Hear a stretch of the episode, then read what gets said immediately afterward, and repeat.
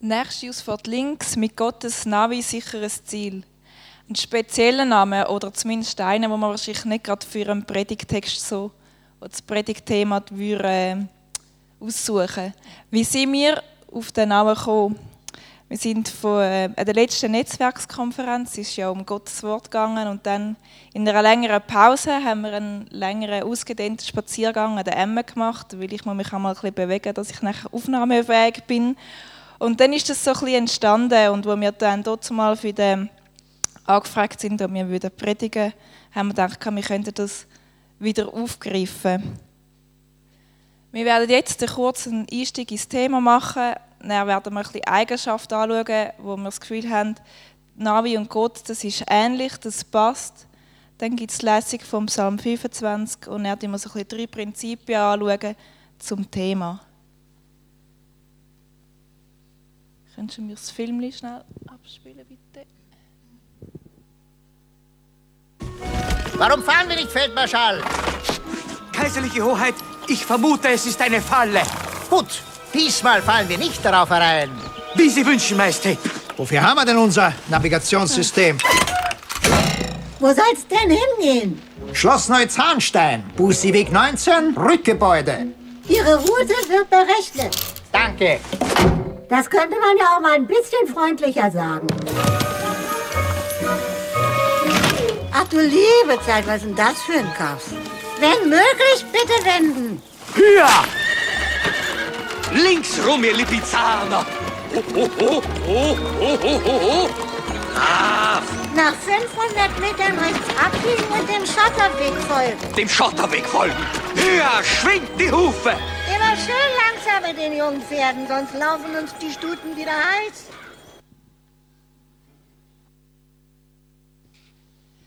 Ja, ich weiß nicht, ob das Navi früher noch wirklich so war, aber wie Andrea Einstieg gesagt hat, ist es sicher so, dass man zuerst Karten hatte, bevor wir ähm, unsere heutigen Navigationssysteme hatten mit Google Maps und TomToms und was auch immer, dass es da alles gibt.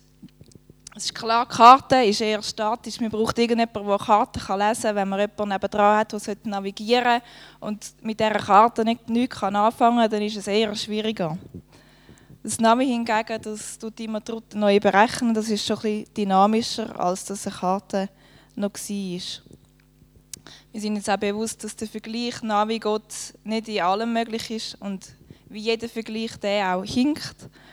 Zum Beispiel auch, ein Navi ist irgendwann veraltet oder vor allem, wenn man nicht Updates macht, dann ist es irgendwann relativ schwierig.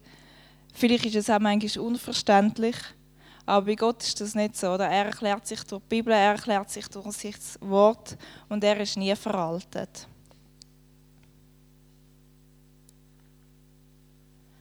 Was für Eigenschaften hat Gott und das Navi gemeinsam? Fortbewegungsmethode ist frei wählbar. Ich kann mich entscheiden, auf dem Navi kann ich ja schön eingeben, wenn man bei Google ähm, ich mit dem Auto, bin ich mich mit dem Auto bewegen, tue ich mich mit dem Velo bewegen, bin ich zu Fuß. Und bei Gott ist es ein ähnlich. Äh, wir haben alle verschiedene Möglichkeiten, wir haben verschiedene Voraussetzungen, die wir mitbringen. Und Gott kann mit dem umgehen. Wir brauchen nicht einen anderen Gott, weil wir andere Voraussetzungen haben. Äh, er kann mit dem umgehen und er weiß, was du und was ich brauche und kann uns ähm, entsprechend leiten. Eben, ich habe schon gesagt, bei einem Navi sind regelmäßige Updates notwendig, sonst irgendwann ähm, führt es einem irgendwo durch, wo es vielleicht gar keine Straße mehr hat. Ähm, bei Gott ist es auch wichtig, dass wir uns regelmäßig Zeit nehmen für ihn, dass wir ähm, auf ihn hören. Er führt uns einen richtigen Weg, zeigt uns aber auch nur einen engeren Ausschnitt vom, von dieser Karte. Das heißt, wenn ich mit dem Navi fahre, sehe ich meistens nie den ganzen Weg, sondern nur gerade die nächsten paar Kilometer, die mich erwarten werden. Und wir kennen ja unser Ziel oder die nächsten Schritte eigentlich auch nicht im Detail. Ähm, Genau, und manchmal ist, es auch so, dass, weil man nur einen kleinen Ausschnitt sieht, oder mir geht es zumindest so, dass ich das Gefühl habe, ja, aber das stimmt vielleicht doch nicht wirklich und ich gehe näher einen anderen Weg. Und weil ich das Gefühl habe, ich weiß es besser und ich vertraue nicht darauf. weil ich nicht weiß, was kommt, dann merke ich dann vielleicht erst im Nachhinein, dass es nicht der richtige Weg ist und dass ich doch aufs Navi hätte vertrauen ähm, Aber es ist dann meistens sozusagen neu berechnen und es führt einem gleich dorthin, äh, wo man hin will. Und bei Gott ist es auch so, er führt, egal wodurch dass wir gehen, egal für was wir uns entscheiden, er kommt mit uns und er begleitet uns. Das Navi spart grundsätzlich eigentlich Umwege. Meistens tut es ja direkt die Route berechnen. Aber es ist auch dabei bei Umweg. Und so ist es auch bei Gott. Er begleitet uns. Und er führt uns einen schönen Weg. Über Wälder, über Täler, über Aussichten, die wir haben können, die mega schön sind. Aber manchmal ist es auch anstrengend. Zum Beispiel, wir haben auch diese Ferien sind wir irgendwo wirklich mega schön so über Straßenlinie gefahren, aber es war so mega eng und es war also recht anstrengend zum Fahren. Auch wenn es wunderschön war. Und auch Gott hat eine schöne Route vorbereitet. Und er ist auch dabei, wenn es Berge kommen, wenn wir vielleicht Angst haben und uns bedroht fühlen und eigentlich lieber einen anderen Weg möchten wählen. Er ist dabei, ob wir den Weg gehen oder ob wir einen anderen Weg wählen. Er ist sozusagen gnädig bei Missachten vom Weg. Oder das Navi kann man sagen, ist auch gnädig. Und die Route wird neu berechnet. Manchmal heisst das, dass ich einen Umweg fahren muss. Manchmal heisst das aber vielleicht auch, dass ich einfach ähm, weiter fahren muss, weil das Umkehren auch gar nicht möglich ist. Und ich ähm, ganz einen anderen Weg muss gehen und mir geht es meistens so, das bedeutet eigentlich, egal ob ich umkehren muss oder ob ich fahren muss, es ist ein Zeitverlust. Und meistens denke ich dann, wenn es so weit kommt, ah, ich hätte doch darauf hören sollen. Ich hätte doch sollen dort durchfahren, wo es mir vorgeschlagen hat. Das Navi redet, oder? Ich kann das lauter, ich kann es leislicher stellen, ich kann es aber auch stumm schalten. So ist es auch bei Gott. Er redet zu uns. Er redet zu uns durch andere Menschen. Er redet zu uns durch die Bibel. Und es kann leislicher sein oder es kann lauter sein. Und ich glaube, wir stehen auch oft, jetzt gerade in der heutigen Gesellschaft, so ein bisschen die Gefahr, dass wir uns ablenken lassen. Sei das durch irgendwie Familie, durch äh, Hobbys, den Job, was auch immer, wo man wie merkt, es gibt so viele Sachen, die unsere Aufmerksamkeit auf uns ziehen dass wir vielleicht plötzlich die Stimme nur noch ganz leislich oder fast nicht mehr vernehmen von Gott. Und darum ist es also wichtig, dass wir das Navi genug benutzen, dass wir seine Stimme kennen, dass wir Gottes Stimme eben kennen und wissen, wie, das wir, ähm, wie das er redet zu uns und dass er redet zu uns. Äh, und wenn wir seine Stimme kennen und sein Wesen immer wie besser kennenlernen, dann glaube ich, dass das etwas, was uns mega Sicherheit gibt. Und diese Sicherheit, die hilft mir auch so stressfrei im fremden Gebiet sind, Sachen, die wir vielleicht nicht kennen. Und zu wissen, dass, ja, dass Gott da ist, dass er nie zu spät ist und dass er immer mit uns ist. Und als letzten Punkt haben wir noch das Navi. Und auch so ein bisschen Gott ist wie ein Spiegel. Es zeigt zum Beispiel, wie schnell du fährst. Ähm, und ich glaube auch Gott sendet uns immer wieder Menschen, die uns auf dem Weg begleiten, die uns helfen, die uns können Aufmerksamkeit machen, wenn man vielleicht irgendwo abdriftet, wenn man uns verhalten, wie man nicht, uns nicht verhalten oder wenn wir irgendwo vielleicht in etwas hineinlaufen, was uns nicht gut tut. Sie helfen uns, ähm, weiterzugehen und vorwärts zu kommen.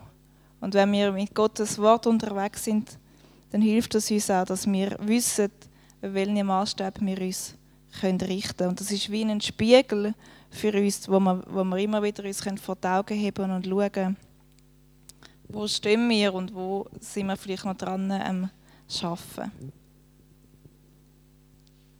Ja, das sind jetzt ein paar so Eigenschaften, wo wir wie das Gefühl haben, das kann man zusammen verbinden, ähm, wo ähnlich sind Gott und das Navi. Also Sachen, wo wir das Gefühl haben, das ist auch so Eigenschaften, sind eigentlich unverändert oder man kann sie zumindest nicht so schnell verändern. Aber was heißt das jetzt konkret? Was machen wir mit diesen Erkenntnis? Und wie verhalten wir uns?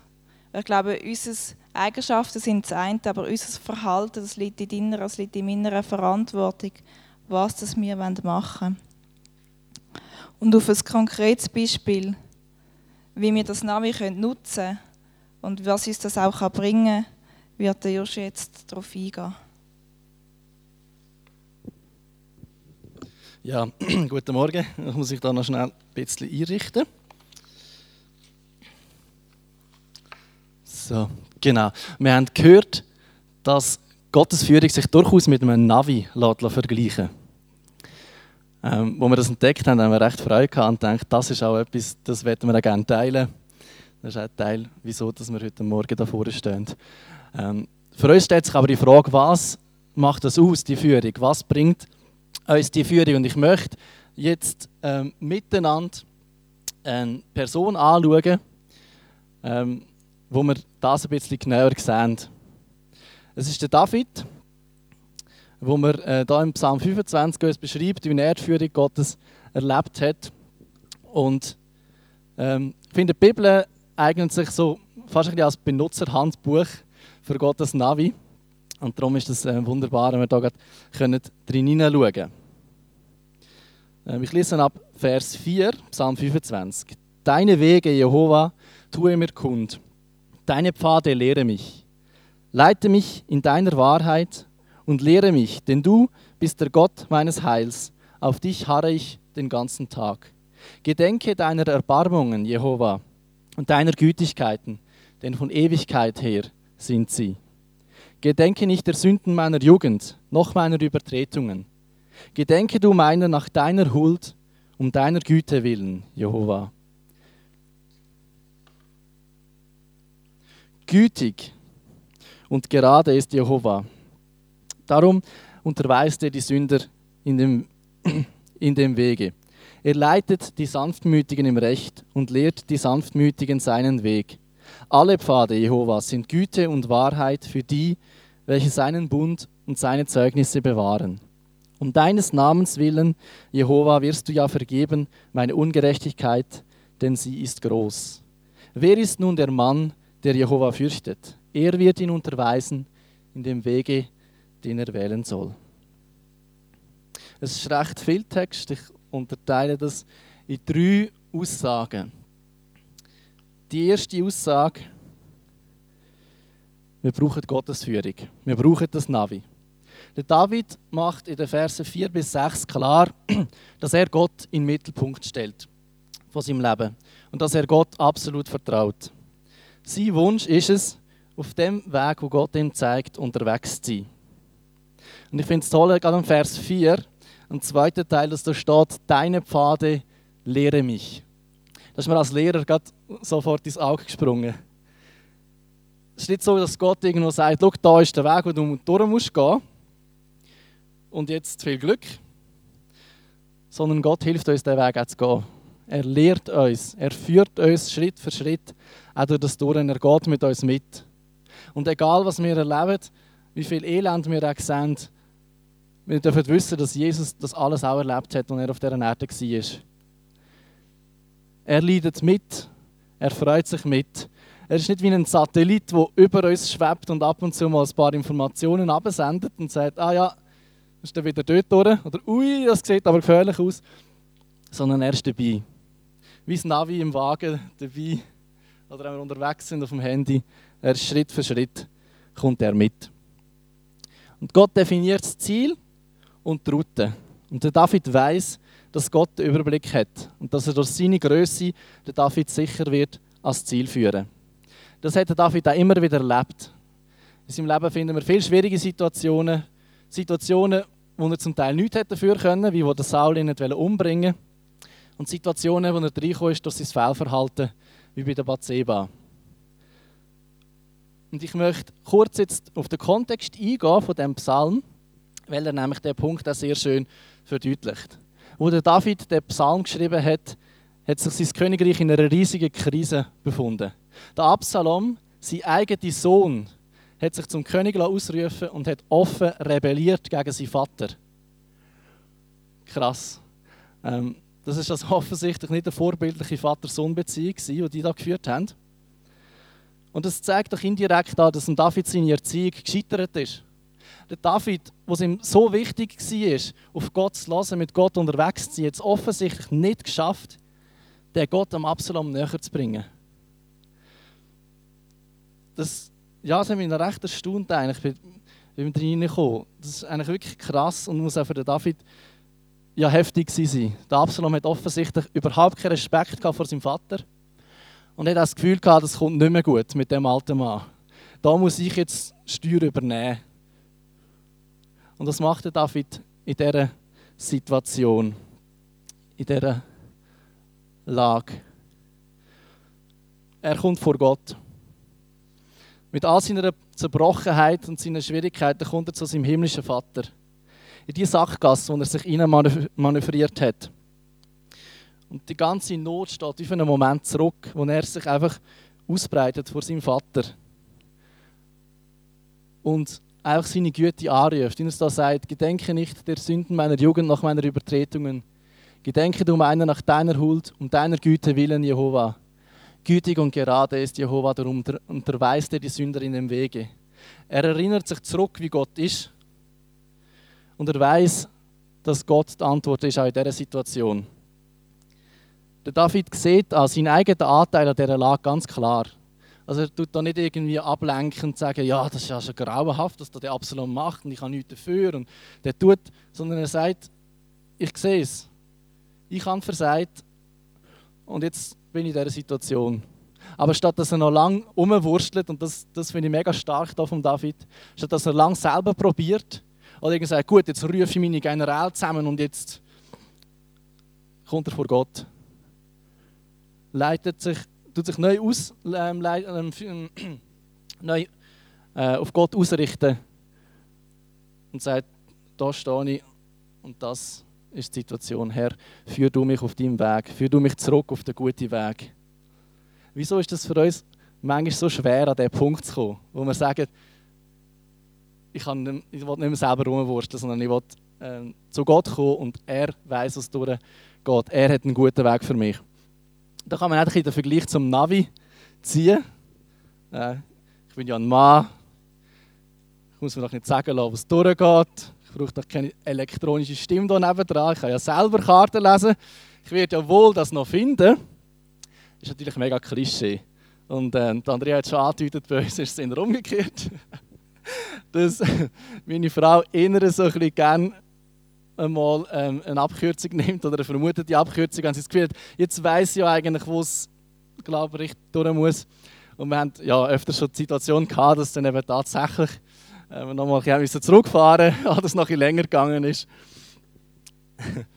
Das zeigt also, dass wir uns durchaus alle dafür angesprochen fühlen.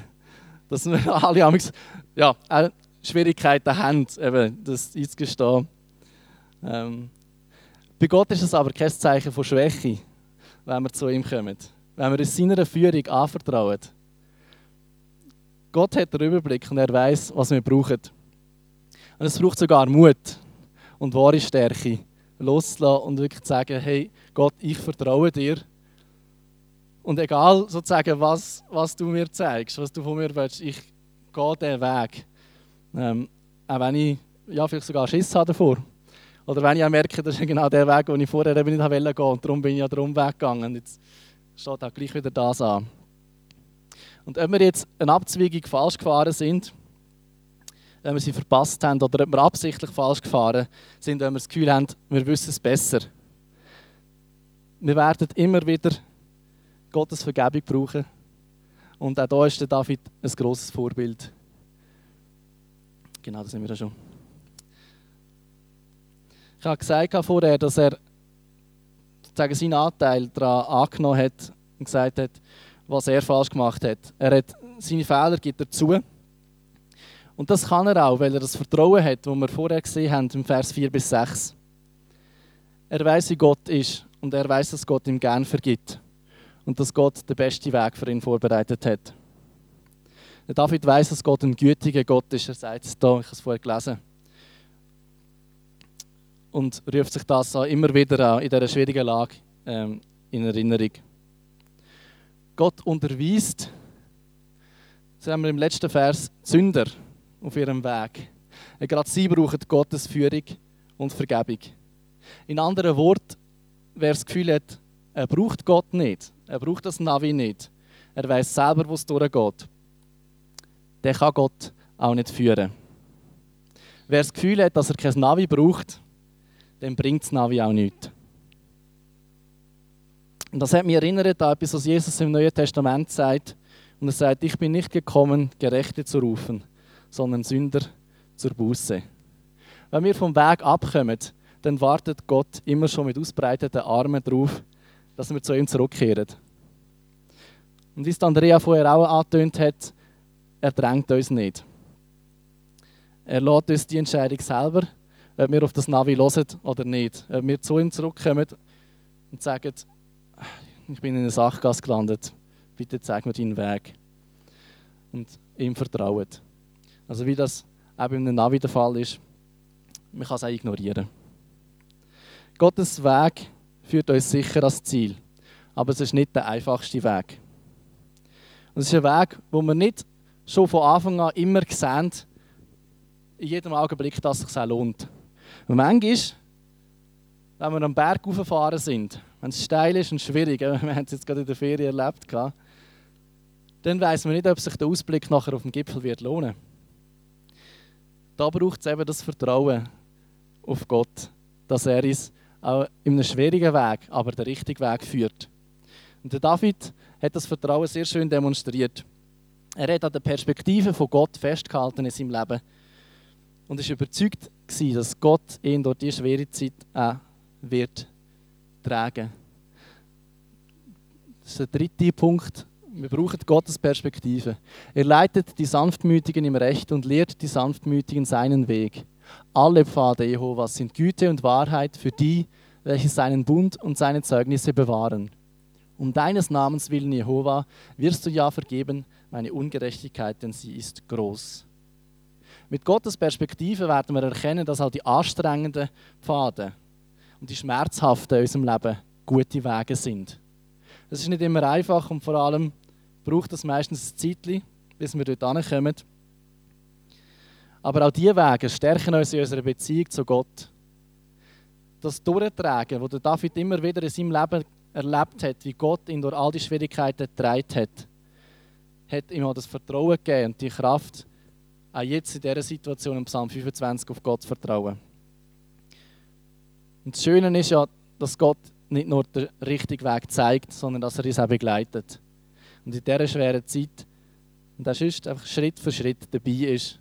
Und wir an jeder Zeit können ja, alles zu ihm bringen, was uns beschäftigt und, und Mühe macht. Der David hat es einiges gekostet, Israel wieder zu vereinen. Und es war sehr schmerzhaft für ihn, seinen Sohn am Schluss zu verlieren. Aber er hat zum Ende von seinem Leben über ein florierendes Israel geherrscht. Und unter seinem Sohn, Salomo, hat Israel die größte Ausdehnung erreicht, was je hat. Das heißt, der Weg ist auch zu einem sehr schönen Weg gekommen. Wenn wir also bereit sind, unserem göttlichen Navi zu vertrauen, auch wenn der Weg schmaler wird und geradeaus zu gehen, dann wird uns, da bin ich überzeugt, Gott an Orten fühlen, führen, wo wir über seine Größe nur werden staunen. Wo wir Ausblicke werden haben, wie wir im Trentino letzte Woche, ähm, wo uns einfach über seine Größe staunen lässt und immer wieder beeindruckt und wir denken, wow, es hat sich gelohnt. Ganz am Schluss stellt David noch eine herausfordernde Frage. Er sagt, wer ist jetzt der Mann oder die Frau, wo Gott fürchtet? Wir könnten anders umformulieren und sagen, wer ist der Mann oder die Frau, wo auf die Führung von Gott vertraut in ihrem in seinem Leben. Und ich weiß nicht, wo du persönlich stehst, mit welchem Gefühl du heute Morgen gekommen bist zu dem Gottesdienst. Vielleicht erlebst du gerade voll Gottes Führung und denkst, wow, ja genau, ich habe so wunderbare Sachen letzte Woche erlebt und ich gesehen, wie, wie Gott mich auch begleitet und behütet und hast ein volles Ja zu dem Navi. Oder vielleicht kannst du zurückschauen auf dein Leben und siehst all die Stationen, wo, wo Gott dich geführt hat und durchgetragen hat, durch schwere Zeiten und kannst mit voller Dankbarkeit äh, mit dem vor Gott kommen. Vielleicht steckst du aber auch in einer Sackgasse fest. Und es ist dran, sich neu zu orientieren, sich neu auf Gott auszurichten und die Entscheidung zu treffen, wieder zurück auf seinen guten Weg zu kommen. Oder vielleicht spürst du Gottes Führung im Moment gerade in deinem Leben gar nicht und fühlst dich weiter weg von ihm. Dann möchte ich dich ermutigen, Gott heute aufzufordern, seinen Weg dir zu zeigen und dich darauf zu begleiten. Er verspricht das im Psalm und Gott haltet seine Versprechen auch ähm, gewiss. Mit dieser Frage möchte ich euch auch nachher in die Lobpreiszeit noch äh, entlassen und ähm, bewegen das vor Gott in, im Lobpreis, im Gebet und gerne doch eine Antwort auf das.